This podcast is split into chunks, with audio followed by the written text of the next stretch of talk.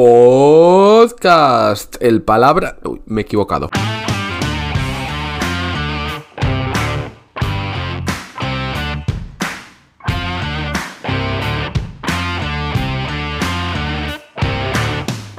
Hola, hola, soy Borja Odriozola y estás escuchando Palabras, el podcast sobre palabras, porque ya sabes que el español tiene alrededor de 100.000 palabras y que aquí vamos a hablar de todas ellas, una por una, episodio a episodio.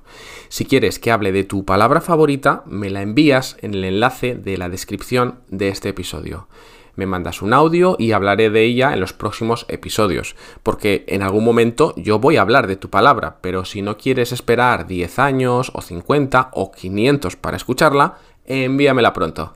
Y hoy tenemos una palabra especial porque nos la envía nada más y nada menos que Giovanna. Y Giovanna no es una estudiante, sino una profesora. Hola Borja, qué linda novedad encontrarnos con tantas palabras. La mía, emprendedores. Un abrazo, Giovanna. Y, buf, vaya palabra más complicada, emprendedores. Vamos a hablar de ella, pero en singular, ¿de acuerdo? Emprendedor. ¿Qué es exactamente un emprendedor? Pues he estado buscando por todo Internet todas las definiciones y son algo complicadas porque cada una dice algo ligeramente distinta. Pero básicamente un emprendedor es una persona que empieza un proyecto, un negocio, algún tipo de esfuerzo, especialmente si es algo peligroso o complicado. Así que un emprendedor no tiene que ser necesariamente alguien del mundo de los negocios si has decidido empezar la aventura de aprender español, entonces yo a ti te considero un emprendedor también. Entonces, podríamos decir que hay dos claves para reconocer a un emprendedor. La primera, que el emprendedor es una persona de acción. De hecho, emprender viene del latín preendere, que significa coger, tomar algo. Así que básicamente un emprendedor es alguien que toma el destino con sus manos. Y la otra clave para reconocer a un emprendedor es su capacidad de asumir riesgos. Porque claro, cuando inicias una aventura, cuando inicias un proyecto, una empresa, lo que sea, tienes que tener en cuenta que eso puede fallar. Y eso es algo que todos los emprendedores tienen, o mejor dicho, tenemos muy presente.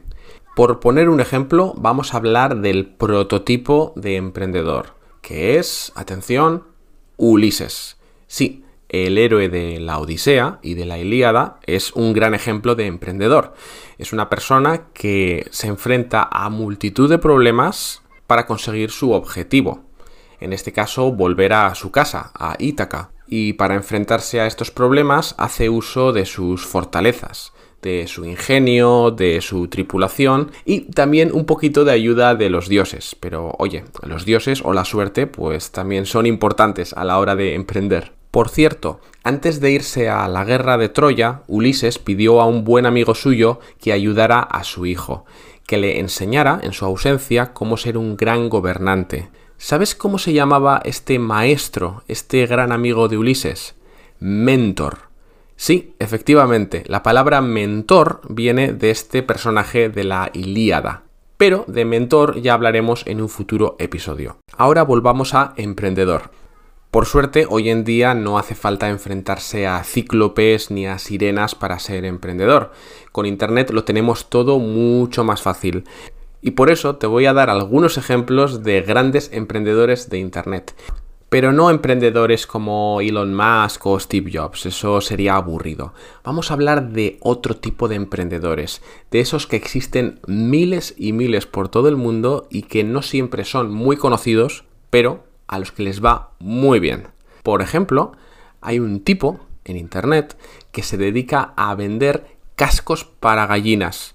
En serio, cascos para gallinas para protegerlas de no sé de qué, si de las otras gallinas o del granizo, ni idea. Pero bueno, si entras en Amazon y buscas casco de gallina vas a encontrar diferentes modelos y colores. Otro emprendedor que me encanta y cuyo nombre no recuerdo es un tipo que se dedica a escribir cartas a mano. Es decir, imagina que tú quieres escribir una carta importante, pero por alguna razón quieres que sea a mano, pero tienes mala letra, como es mi caso. Pues contratas a este tipo que la escribe a mano por ti y la envía a donde le pidas. Me parece una idea brillante. El único problema que le veo es que no es muy escalable. Es decir, este hombre no sé cuántas cartas podrá escribir en un día. Pero bueno, si puede vivir de eso, un aplauso para él. Y por último, vamos con una super, mega, hiper emprendedora a la que admiro un montón. Sobre todo porque se dedica a algo que a mí no me gusta nada, pero como lo hace divertido, le veo muchísimo mérito. Y ella es Miss Excel. Es una mujer que se llama Kat Norton, creo recordar, y que se dedica a hacer cursos para Excel pero los hace de una manera súper divertida. Y ella se hizo popular en TikTok hace un par de años, publicando vídeos en los que baila, explicando fórmulas de Excel. Y como te digo, a mí Excel no me gusta nada, pero precisamente por eso valoro mucho que ella sea capaz de hacer que me guste. No sé si me explico. Eso es algo que yo intento también hacer en este podcast y en todos los materiales que lanzo relacionados con el español. Convertir algo que a veces puede ser difícil y bastante duro en algo divertido. Eso es algo que me gusta mucho de ella. Lo otro es que gana unos 100.000 dólares al día, no al mes, ¿eh? ni al año, al día. Eso me encanta todavía más. Así que, por favor, dediquemos todos un aplauso a Miss Excel, que posiblemente sea todavía mejor emprendedora que Ulises. Y con esto terminamos por hoy. Espero que te haya gustado el episodio y ya sabes, si quieres que hable de alguna palabra en particular, envíamela a firsthandspanish.com barra palabras. Nos escuchamos en el próximo episodio. Hasta pronto.